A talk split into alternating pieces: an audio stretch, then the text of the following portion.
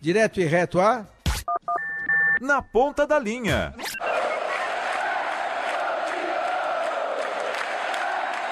E vem para o jogo o time do Palmeiras. Bola foi chuta para Dudu. Domina a entrada da grande área. Lançou para o William na grande área. Na esquerda, cruzou na boca do gol. Entrou na pequena área. Davidson bateu. Gol!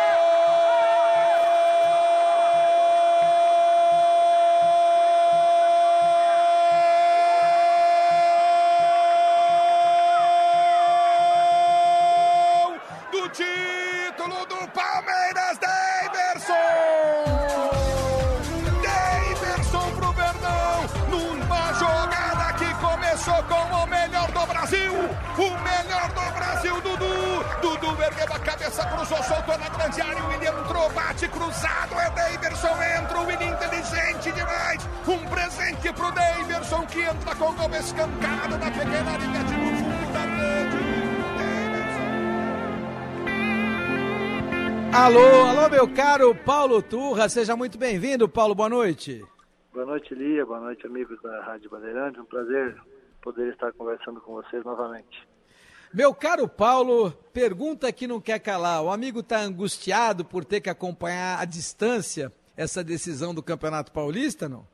Não, não. Estou bem tranquilo. A gente sabe que a gente fez é, tudo possível para poder estar nessa, nessa final, mas por uma circunstância ou por outra a gente não, não conseguiu e, e bola para frente que temos muito, muitos campeonatos pela frente ainda e o ano ainda está no começo. Ô, Paulo, uh, eu não sei se você ouviu, mas eu tinha dito aqui é, que o Palmeiras tem a melhor pontuação nos pontos corridos, chega a 31 pontos e ninguém poderá alcançá-lo, nem mesmo o campeão paulista. Nos pontos corridos, o Palmeiras segue sendo muito forte, não, Paulo? É, Elia. É, fomos campeões ano passado, no único campeonato que nós tivemos de pontos corridos, que foi o, o brasileiro, e esse ano no Paulista, enquanto isso, a gente está com uma pontuação muito boa, mas como tu também falou aí, serve de consolo? Não, não serve de consolo. A gente, na verdade, a gente tem que encarar a realidade de frente. Nós, é, por um, uma, uma coisa ou outra, a gente não conquistou a, a vaga para a final, e o campeonato, o regulamento é que existe esses mata-matas e a gente no, na semifinal a gente não ganhou, não perdeu, perdemos nos pênaltis. Mas não não significa muita coisa para nós, significa sim. Em termos de, de, de significa que a nossa equipe tem poder, a nossa equipe tem, tem bom jogador, a nossa equipe tem um padrão, porque se não tivesse tudo isso, também nós não faríamos 31 pontos como nós fizemos. Agora tem o algo a mais nos mata-matas, que não é de hoje nem de ontem, já vem de algum tempo, que é um grande desafio que nós temos, que nós temos e temos que vencer isso aí. Temos duas oportunidades ainda no ano, que é a Copa do Brasil e a Copa Libertadores, e é, quem sabe, o nosso grande desafio desse ano a gente tentar é, ultrapassar esse estigma que não é que não é como eu falei vale a pena ressaltar que não é de agora é, já faz de algum tempo mas é, com a comando do professor Felipe para ele não tem nada impossível, a gente tem a esperança e vamos trabalhar para que isso possa acontecer nas, nas duas competições que nós estamos disputando ainda, que é desse, tem esse regulamento. O fato do, do Palmeiras jogar contra o Melgar agora no dia 25 te dá uma certa tranquilidade, principalmente porque as coisas avançam de uma maneira bastante tranquila para que o Palmeiras possa estar na próxima fase da Copa Libertadores, ou seja, apesar da Libertadores também na sequência ser um mata-mata, você vai jogar contra o Melgar com uma ideia de que a classificação está praticamente assegurada. Isso dá um respiro, Paulo?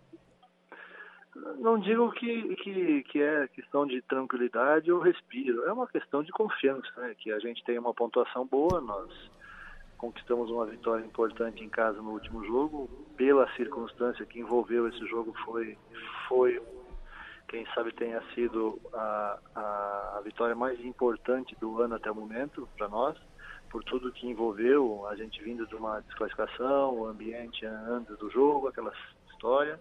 Então foi uma vitória importante. Então isso nos dá confiança para nós irmos para o Peru, fazer um bom jogo dentro do padrão Palmeiras de ser e a gente conquistar um resultado lá que nos dê a classificação definitiva ou que nos encaminha essa classificação. Mas o mais importante é que isso, que esse, esse resultado nos dá, retorna a confiança que nós tínhamos até então. Ô Paulo, uh, no começo do ano, uh, tinha acompanhado a sua participação, me parecia um Palmeiras com mais jogadas, um Palmeiras uh, onde talvez você estivesse participando de uma maneira mais clara, eu diria mais firme em relação aos treinamentos ou até, quem sabe, o pensamento de jogadas. Mais recentemente, tenho visto um Palmeiras muito mais voltado para os cruzamentos, muito mais dependente daquilo que é mais óbvio dentro do futebol. Você entende que o Palmeiras deu uma modificada, a sua participação diminuiu ou é circunstância da competição? Não, é circunstância da competição, Elias. É, a gente tem que ter a gente tem que ter muito cuidado nesse momento de, de, de, de analisar, porque se a gente vai ver, é, por exemplo, é, o, o, jogo que gente, nós ganhamos do, do Novo Horizontino no Pacaembu, foram, foi, foram, foram três jogos, três gols de bola parada. Mas foram três gols de bola parada de jogadas ensaiadas, entendeu? É, contra o São Paulo, nós não fizemos gol nos dois jogos. Estou é, me reportando nos últimos, né? Contra o São Paulo, nós não fizemos gols nos últimos jogos, mas nós tivemos oportunidades tanto no Morumbi como no, no Allianz de fazer, de fazer esses gols com jogadas é, trabalhadas, vindo de trás. Não é só de cruzamentos, ou não é só de ligação direta, é, não é só a de individualidade. Quem trabalha o dia a dia com a gente, e aí entra o detalhe que é, os treinos do Palmeiras são todos fechados, a gente sabe que, é, que trabalha. Eu, particularmente, trabalho muito mais com a parte defensiva, e o professor Carlos e o professor Felipe trabalham mais com a parte ofensiva. Mas a gente tem jogadas e, e a gente tem que ter muito cuidado também é, nesse momento de ir achar que o Palmeiras só tem um estilo de jogar. Não, o Palmeiras não tem só um estilo de jogar. Se um dia eu tiver a oportunidade de mostrar para as pessoas que tiverem interesse é, mostrar as jogadas que a gente treina durante a semana e, e, nos finais de semana ou no meio da semana, em dia de jogos, a gente concretiza isso aí em gols ou em oportunidades de gols, eu terei o prazer enorme de poder, de, de poder fazer isso, porque é, criou-se um estigma que o Palmeiras é, é, tem o maior elenco, tem o melhor elenco, é o maior investimento, e automaticamente a gente tem que tirar coisas da cartola que, que o ser humano é, é passível de erro. Então, é, o Palmeiras tem um padrão de jogo, o Palmeiras é, é tem o seu modelo de jogo desde que o Sr. Felipe chegou no Palmeiras em, 2000 e, em julho de 2018 e lógico que vai ter num caminho a gente tem altos e baixos mas isso não quer dizer que o Palmeiras só tem uma maneira de jogar e essa maneira é direta, essa maneira é feia. Não, acho que a gente tem que ter bastante cuidado e, e ser ponderado nesse momento que, que, que o clube está. Então a gente está tranquilo, a gente continua trabalhando, vamos ter tempo para trabalhar agora um pouco mais e dentro disso aí a gente vai, vai, vai conquistando nossos pontos e os nossos espaços. Ô Paulo, exatamente em cima dessa questão do futebol mais feio, eu tenho acompanhado aqui o futebol do Corinthians e eu sou um defensor de futebol de resultado. Há muitos anos estou nessa estrada. Eu defendi arduamente o futebol de resultado comandado pelo Parreira na Copa de 94 contra muita, contra a maioria absoluta que era contrária naquela oportunidade ao estilo do, do Carlos Alberto Parreira comandar a seleção brasileira. E depois desde então, tenho entendido cada vez melhor que quanto menos riscos a equipe corre, mais chances ela tem de vencer. Só que aí, na contramão dessa história, eu encontro o Corinthians. Encontro o Corinthians e encontro um Corinthians que joga o futebol de resultado, mas corre muitos riscos. Por quê? Porque o futebol de resultado do Corinthians, pelo menos até aqui, ele tem sido eficiente, mas tem contado com muita estrela do Carilli e muita competência do goleiro Cássio. Até onde esse futebol do Corinthians pode chegar, o Paulo? Ele, eu me reservo no direito, no direito de não comentar uma equipe adversária nossa com do tamanho do Corinthians, da rivalidade que o Corinthians tem. O que eu posso falar assim, é, o Carilli, o Corinthians tem um modelo de jogo deles, é, e quem tem que analisar isso são vocês, a imprensa, e eles lá dentro. Eu me, é, me reitero o direito de conversar sobre o Palmeiras, tentar explicar para vocês o que o Palmeiras tem, e também pode ser outras competições. Mas também é, seria uma, até meio difícil tentar explicar ou entender o, o, o outro lado da, da, situação, entendeu? Então eu prefiro ficar no silêncio a respeito disso aí. Peço desculpas para ti. Não, não, tranquilo, eu entendo perfeitamente. Uh, até, até abordando o futebol como um todo, né? Tenho, uhum. tenho acompanhado, até por obrigação, o futebol uhum. do Rio. O, tenho dito uhum. aqui, não sei, é, a distância do Flamengo em relação aos outros parece outra divisão, né? Até por uma questão de estrutura, uma uhum. questão de orçamento. As pessoas dizem que o maior investimento é o do Palmeiras, eu digo que o maior investimento é o do Flamengo, ambos muito próximos, é verdade, mas o Flamengo também no investimento muito grande, em contrapartida, enfrenta um Vasco da Gama eh, na penúria, um Botafogo na penúria, um Fluminense com grandes dificuldades, ou seja, no futebol do Rio de Janeiro, as diferenças são muito grandes, não, Paulo? É, é, isso é uma questão clara de orçamento, né? É, eu também acho, Elias, que, que, que, que o orçamento é, não quer dizer que isso seja 100% garantia de, de resultados positivos. É, senão a gente vê, é, se a gente relembrar alguns episódios aí, o próprio Flamengo, na época do Ataque dos Sonhos, lá com Ed, é, era o Edmundo, Sávio, Edmundo, Romário, Romário. Sávio, o que, que aquele time ganhou em termos de, de resultados? Nada. Nada. E foi, quem sabe, proporcionalmente, um dos maiores investimentos do futebol brasileiro naquela época, né? É, por exemplo, hoje nós temos é, o Real Madrid na Espanha, é, com todo o investimento que, que foi feito, o que, que o Real Madrid está disputando hoje, o que, que o Real Madrid tem condições de ganhar hoje? Nada também, né? É, vai ganhar, vai ganhar. Mas nesse final de semana é, perdeu de 5 a 1. O Paris Saint-Germain perdeu para o Lille da França. Ah, esteve com um jogador a menos mas com toda a estrutura e com todo, com todo o orçamento que o Paris Saint-Germain tem, tomar 5 a 1 com um jogador a menos não é normal, né? Não, vamos, não é. vamos também, vamos também é, nos reportar. Isso que eu estou falando, é uma opinião minha, tá? E não é tentando justificar também aonde o, o, o, o que nós estamos fazendo no Palmeiras. Vamos a outro, a outro, a outros dois exemplos o Bayern de Munique e o Manchester City, ambos na gestão Guardiola. É, o que eles ganharam em termos com todo o orçamento, o que essas duas equipes ganharam com todo o orçamento que elas detenham, detinham naquela época e o Manchester City detém hoje. O Manchester City ganhou alguma alguma liga Champions League? Não ganhou.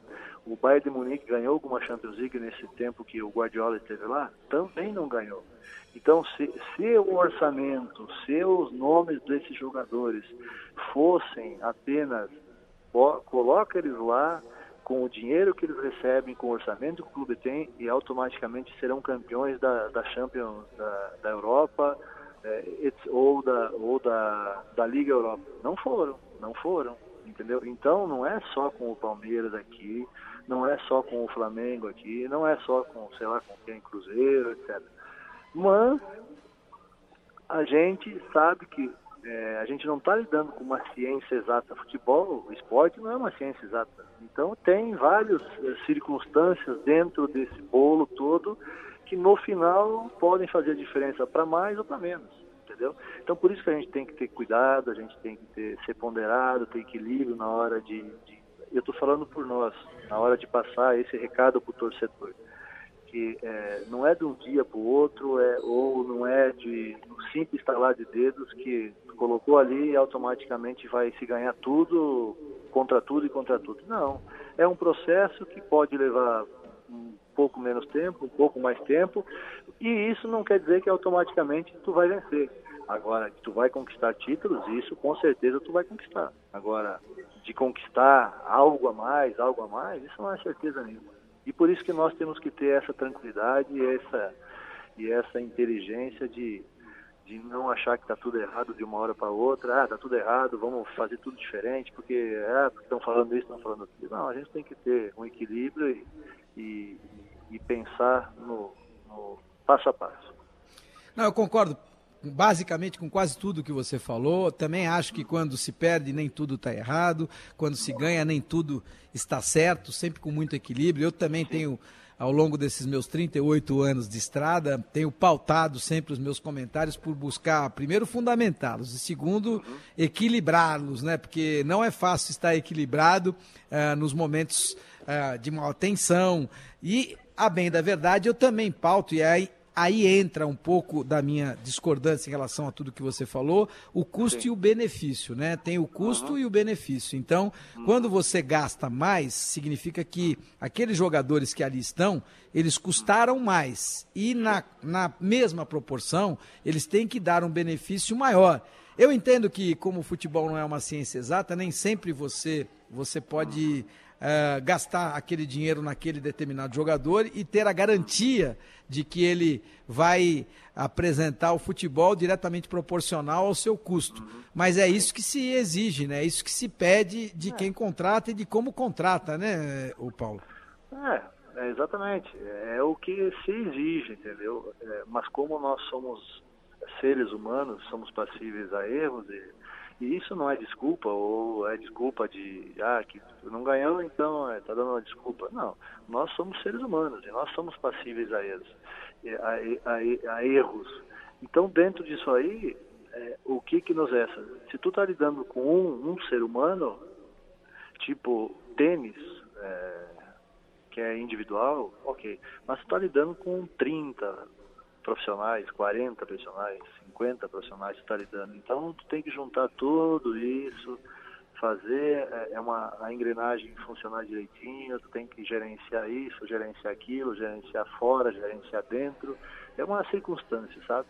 Mas eu concordo contigo também, que pelo, pelo investimento se exige mais e automaticamente quem hoje está no Palmeiras, quem está no Flamengo, quem está no Cruzeiro, quem está no Grêmio, quem está nesse, nesse nessa linha de frente aí em termos de, de estrutura e, investimento, está no pacote de quem é, está nesse, nesses clubes, está no pacote ser exigido muito mais do que os demais. Mas a gente tem que saber que nós temos condições, e, mas que infelizmente né, um tem que ganhar.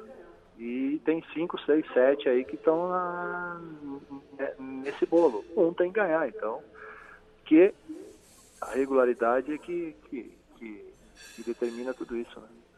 Não, sem dúvida, concordo plenamente nessa questão e, e, a gente sempre vai ficar com essa ideia de que, é claro, você vai cobrar mais de quem tem mais estrutura, você vai cobrar mais de quem ganha mais. E não é uma questão, ah, pô, os caras ficam aqui uh, apontando quem ganha mais. Não é isso, é, é a minha ah, vida, é a nossa sim. vida, né, Paulo? Você vai um sim. dia, pela sua qualificação, você vai chegar e vai comandar. Eu sei que eu gosto muito do seu trabalho, por isso faço questão de vez por outra poder colocá-lo. Gosto muito do seu trabalho, entendo, tenho ótimas informações a respeito do seu conhecimento e eu entendo perfeitamente que um momento você vai é, deixar de ser assistente e vai ser o treinador. E aí vai ganhar como, por exemplo, o treinador do São Paulo, como, por exemplo, o treinador do Grêmio, como, por exemplo, o treinador do Cruzeiro e eu tenho certeza que isso um dia vai acontecer. E aí você vai ser cobrado. Como eu sou cobrado, eu não posso Exato. ter a mesma cobrança do que o repórter, do que o apresentador de um programa de menor Exato. importância. A cobrança ela é diretamente proporcional ao ganho, né, o Paulo? Não tem jeito, né? Concordo contigo, e por isso que eu, eu tenho essa ideia que eu estou conversando contigo aí e aproveito para passar para os ouvintes daí, os torcedores especiais do Palmeiras, que nós que estamos no comando, eu como auxiliar, o Felipe como, como treinador principal, Carlos, os jogadores, nós temos que ter esse equilíbrio, porque a gente não, a gente não pode é, é, exigir. O torcedor é paixão, o torcedor é emoção, é coração, entendeu? Então a gente não, a gente tem que ter o equilíbrio de saber é, receber essas críticas, absorver. Daqui um pouco tem uma crítica que a gente acha que é crítica hoje, mas que amanhã a gente deita, pensa dorme, no outro dia o cara acorda, é, é verdade. Que que o torcedor falou, o que o jornalista falou, ele tem um ponto de razão e tu filtra isso aí. Então esse é o processo de evolução, de amadurecimento que eu eu eu, eu acho eu acho que nós desse lado nós temos é que ter, nós temos é que evoluir nisso aí para poder compreender mais a paixão, para poder compreender mais o torcedor e também o, o, o, o repórter que está no momento lá, que ele é cobrado para fazer algum tipo de pergunta, etc. Daqui a um pouco ele faz a pergunta, que é no momento errado, e pega. Mas a gente tem que ter esse equilíbrio. Alguém de um dos lados tem que ter esse equilíbrio. Eu acho que seria mais interessante, e eu prego isso, eu, eu cada dia eu estou evoluindo, tentando evoluir nesse aspecto para que nesse, nesse quesito a gente tenha esse tenha, possa ter mais equilíbrio na hora de receber essas críticas e saber que está no pacote. Pô, eu estou no Palmeiras, estou no grande clube, etc. Você cobrado, etc, etc. Mas isso aí não pode interferir no meu trabalho, não pode interferir no meu dia a dia, não pode interferir nas minhas nas minhas avaliações, no meu modo de trabalhar, na minha metodologia de trabalhar e na minha visão de ver o futebol. Concordo. Aí, aí assino embaixo exatamente em tudo aquilo que você falou. O que não pode acontecer é de acordo com a crítica que vai acontecer e ela precisa acontecer, porque quando o resultado não vem é porque algo não aconteceu, algo eh, não foi bem, e, e, quando algo não vai bem, o resultado não vem, você precisa apontar, até porque os treinos são fechados, então você não sabe exatamente o que foi praticado naquele treinamento uhum. e por que aquilo que foi praticado no treinamento não, foi, eh, não se conseguiu colocar com execução boa no momento da partida, então você tem que analisar aquilo que você viu durante o jogo. E aí a crítica é. aparece. Por isso eu acho importante que quem está do outro lado tenha esse equilíbrio para poder filtrar, poder entender. É. E nisso eu concordo plenamente com você.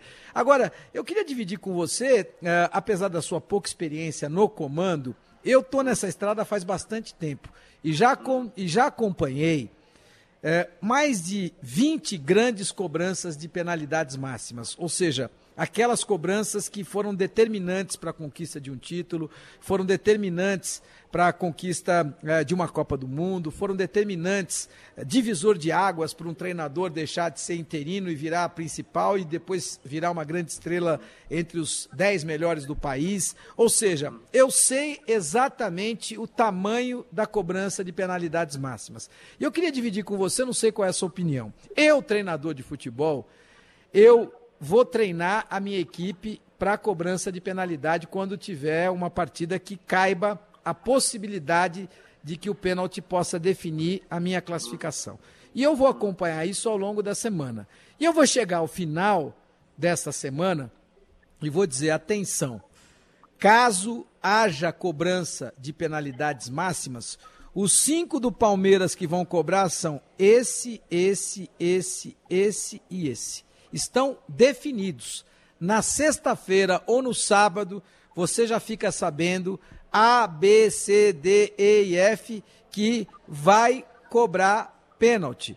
O sexto, caso haja necessidade, será este. O sétimo, caso haja necessidade, será aquele. E já está definido. Eu não vou esperar. Não adianta nada, a não ser que o jogador se lesione, e se ele tiver lesionado, ele, ele vai ter sido substituído. Se ele não tiver lesionado, ele ficou até o final. Se ele aguentou ficar até o final, ele não vai bater um pênalti manco. Então, ele vai bater o pênalti. Eu não quero saber se A, B, C, D, E ou F, se esse cara está bem psicologicamente. Como é que ele está se sentindo para cobrar pênalti? Porque no dia 5, quando ele for receber o pagamento, eu não vou perguntar para ele se ele está bem, ele não vai me perguntar: olha, professor, eu não estou bem para ir receber o salário e não vou receber. Então, eu penso dessa maneira. Eu queria saber qual é a tua opinião. Não sei se eu passo do ponto nessa história, mas como me incomoda profundamente, e eu estou dizendo especificamente em relação ao Dudu, que não cobrou aquela penalidade máxima, porque é muito mais fácil você indicar o jogador, ele vai cobrar e ele pode perder. Ninguém é obrigado a fazer o gol, mas o craque do time tem mais chance de fazer o gol do que qualquer outro jogador. Então é isso que eu penso. De uma maneira geral, até tem esse caso específico do Dudu, mas de uma maneira mais ampla, este é o meu posicionamento. Agora, como você está perto de um dos treinadores mais experientes do futebol mundial, eu queria saber o que é que, o que, é que vocês pensam a esse respeito, Paulo. É, aí, aí é o seguinte, se tratando especificamente do Dudu, né? A gente já viu em Copas do Mundo Baresi perder pênalti, Baggio perder pênalti, Zico perder pênalti. Só aí já a gente já já vê que não é porque é o craque do time, não é porque tem uma experiência que automaticamente é, é significado de que vai lá e 100% que vai acertar, né? a questão de, de, que tu falou que durante a semana antes do treinamento tu define e já passa para esses jogadores, ó, vocês cinco, vocês seis, aí, é, Elia, tem os dois lados da, da moeda. É, tá, então tu vai passar para esses, esses cinco, seis, ok. E se daqui um pouco um desses cinco, seis, eles, eles não estejam mais no jogo, ou eles se machucam, ou são expulsos, e daí? E aí quem que vai ser os outros? Ou ou daqui um pouco de 5, 6, ah, tu passou os 6, os 6 foram bater. Aí desses 6 erram 2. Aí a análise pode ser feita. Ah, mas foi errado essa estratégia porque os jogadores ficaram pensando durante todo o jogo no final que bater pênalti, não tiveram um bom aproveitamento, não tiveram um bom desempenho. Então é uma circunstância, sabe? Então é uma circunstância. O que eu posso falar especificamente do Palmeiras, do Palmeiras, quando nós chegamos, o Palmeiras tinha um trauma enorme de pênalti. Enorme, enorme. Inclusive, foi errado o Dudu errou pênalti, o Bruno Henrique errou pênalti. E eu acho que teve dois ou três erros. O Jean errou pênalti contra o América Mineiro também. É, te, tinha esse trauma. E nós, com muito treino, com muita conversa no dia a dia, no dia, etc, etc, a gente conseguiu reverter a situação. A prova disso é que depois a gente tem placou uma sequência de, de pênaltis é, é, convertidos na Libertadores e no Campeonato Brasileiro. O Gustavo Gomes fez três ou quatro, o Bruno Henrique voltou a fazer. É, inclusive o Dudu já é, bateu pênalti logo depois, agora contra o Novo Horizontino fez, o Scarpa foi outro que fez outros pênaltis. Então nós criamos esse, é, conseguimos reverter. E a questão específica do São Paulo, o Ricardo Goulart errou um pênalti na minha. Agora tu chega ao ponto. Será que o Ricardo Goulart errou o pênalti ou o goleiro que defendeu? Mesma coisa que mesma coisa igualmente o Zé Rafael. Será que o Zé Rafael errou o pênalti? Foi mérito do, do, do, do goleiro do São Paulo que defendeu. Então a gente fica na situação porque a gente acompanha o dia a dia dos, dos, jogadores, a gente não bateu o pênalti só na véspera do jogo contra o São Paulo, a gente bate diariamente, isso, a gente sempre bate, pega cinco, seis jogadores, quando não tem mata-mata, a gente pega cinco, seis jogadores por semana e vai batendo com eles, bate aleatoriamente e etc. Então a gente encara mais como uma circunstância. Agora, que existe sim, isso nós temos que admitir. Quando tu admite que tu tem esse, esse problema, tu fica mais próximo de resolver esse problema. O Palmeiras tem essas dificuldades em cobrança de pênaltis é, de mata-mata, não é de hoje, é, desde 2014, 15 que está acontecendo, sim, mas a gente vai com o trabalho, com o dia a dia, com a, os mata-matas, a gente vai a gente vai trabalhando para que isso se resolva. O que não pode é virar um, uma neura, né? Virar um ah, você vai para os pênaltis já está perdido. Aquele aquele é, é, é, mundo de energias positivas. Aí fica, aí é meio caminho para tudo acontecer errado. E nós, como profissionais que somos líderes, somos treinadores, a gente tem que procurar passar diferente para os jogadores. Aliás, gostei muito da sua colocação. Mais uma que eu gosto. Você me deu uma nova visão aí em relação à penalidade porque eu sempre é, fui muito determinado, depois de pensar muito, nessa ideia de que eu vou definir e não vou deixar o cara escolher, porque o comandante sou eu, vou definir e está resolvido. Mas na contramão dessa história tem a questão, né? O jogo está com 35 do segundo tempo, estamos ganhando de 1 a 0, time perdido por 1 a 0, ou seja, o jogo está indo para o pênalti o jogo está indo para o pênalti, ou seja, tem 10, 12, 15 minutos com acréscimo, o cara pensando que ele vai ter que cobrar o pênalti. E às vezes acaba errando até durante a partida, né? Complicando, complicando. Ou seja, tudo tem os dois lados, né, Paulo? É impressionante como não é muito simples, né? É, tudo tem os dois lados e é muito mais fácil é, tu é, tentar explicar ou tentar ou tu fazer uma, uma análise depois de tudo acontecido, entendeu? É, é, antes é difícil, porque tu fica na dúvida. Tanto eu como tu, tanto eu aqui no meu lado como profissional, tanto tu como uh, uh, analista aí, fica difícil tu no início, uh, antes, ah, vou fazer, ah, esse, esse é o método certo. Ah, esse, esse é o método errado. Depois que acontecer, fica tudo mais fácil. Ah, isso está errado, isso está certo, isso está errado, isso está é, certo. Então, analisar o páreo corrido. Né? É, é, mas isso faz parte, e eu volto a falar novamente isso aí. Isso faz parte, não é de hoje que isso acontece, sempre foi assim e não vai deixar de ser assim. Vai melhorar um pouquinho, vai piorar um pouquinho e nós temos que estar preparados para tudo isso. Maravilha, meu caro Paulo Turra, mais uma vez foi um prazer. Talvez tenha sido a nossa melhor entrevista essa. Eu sempre gosto de analisar as suas conversas táticas, os seus posicionamentos, o estilo de treino, mas desta também abordamos outros temas bastante interessantes que com certeza o ouvinte, não só o palmeirense, mas o ouvinte de uma maneira geral, entendeu. É, pode até não concordar, mas é importante que tenha entendido o seu ponto de vista, o ponto de vista de quem trabalha no Palmeiras. Acho isso muito interessante. Muito obrigado, viu, Paulo? Tá bom, Elia. Eu agradeço a oportunidade de falar contigo aí, com os ouvintes da Bandeirantes. Estou sempre à disposição. Um grande abraço, boa noite para todos vocês e sucesso sempre. Ali eu estava dentro da pequena área. Nossa área, na Rádio Bandeirantes.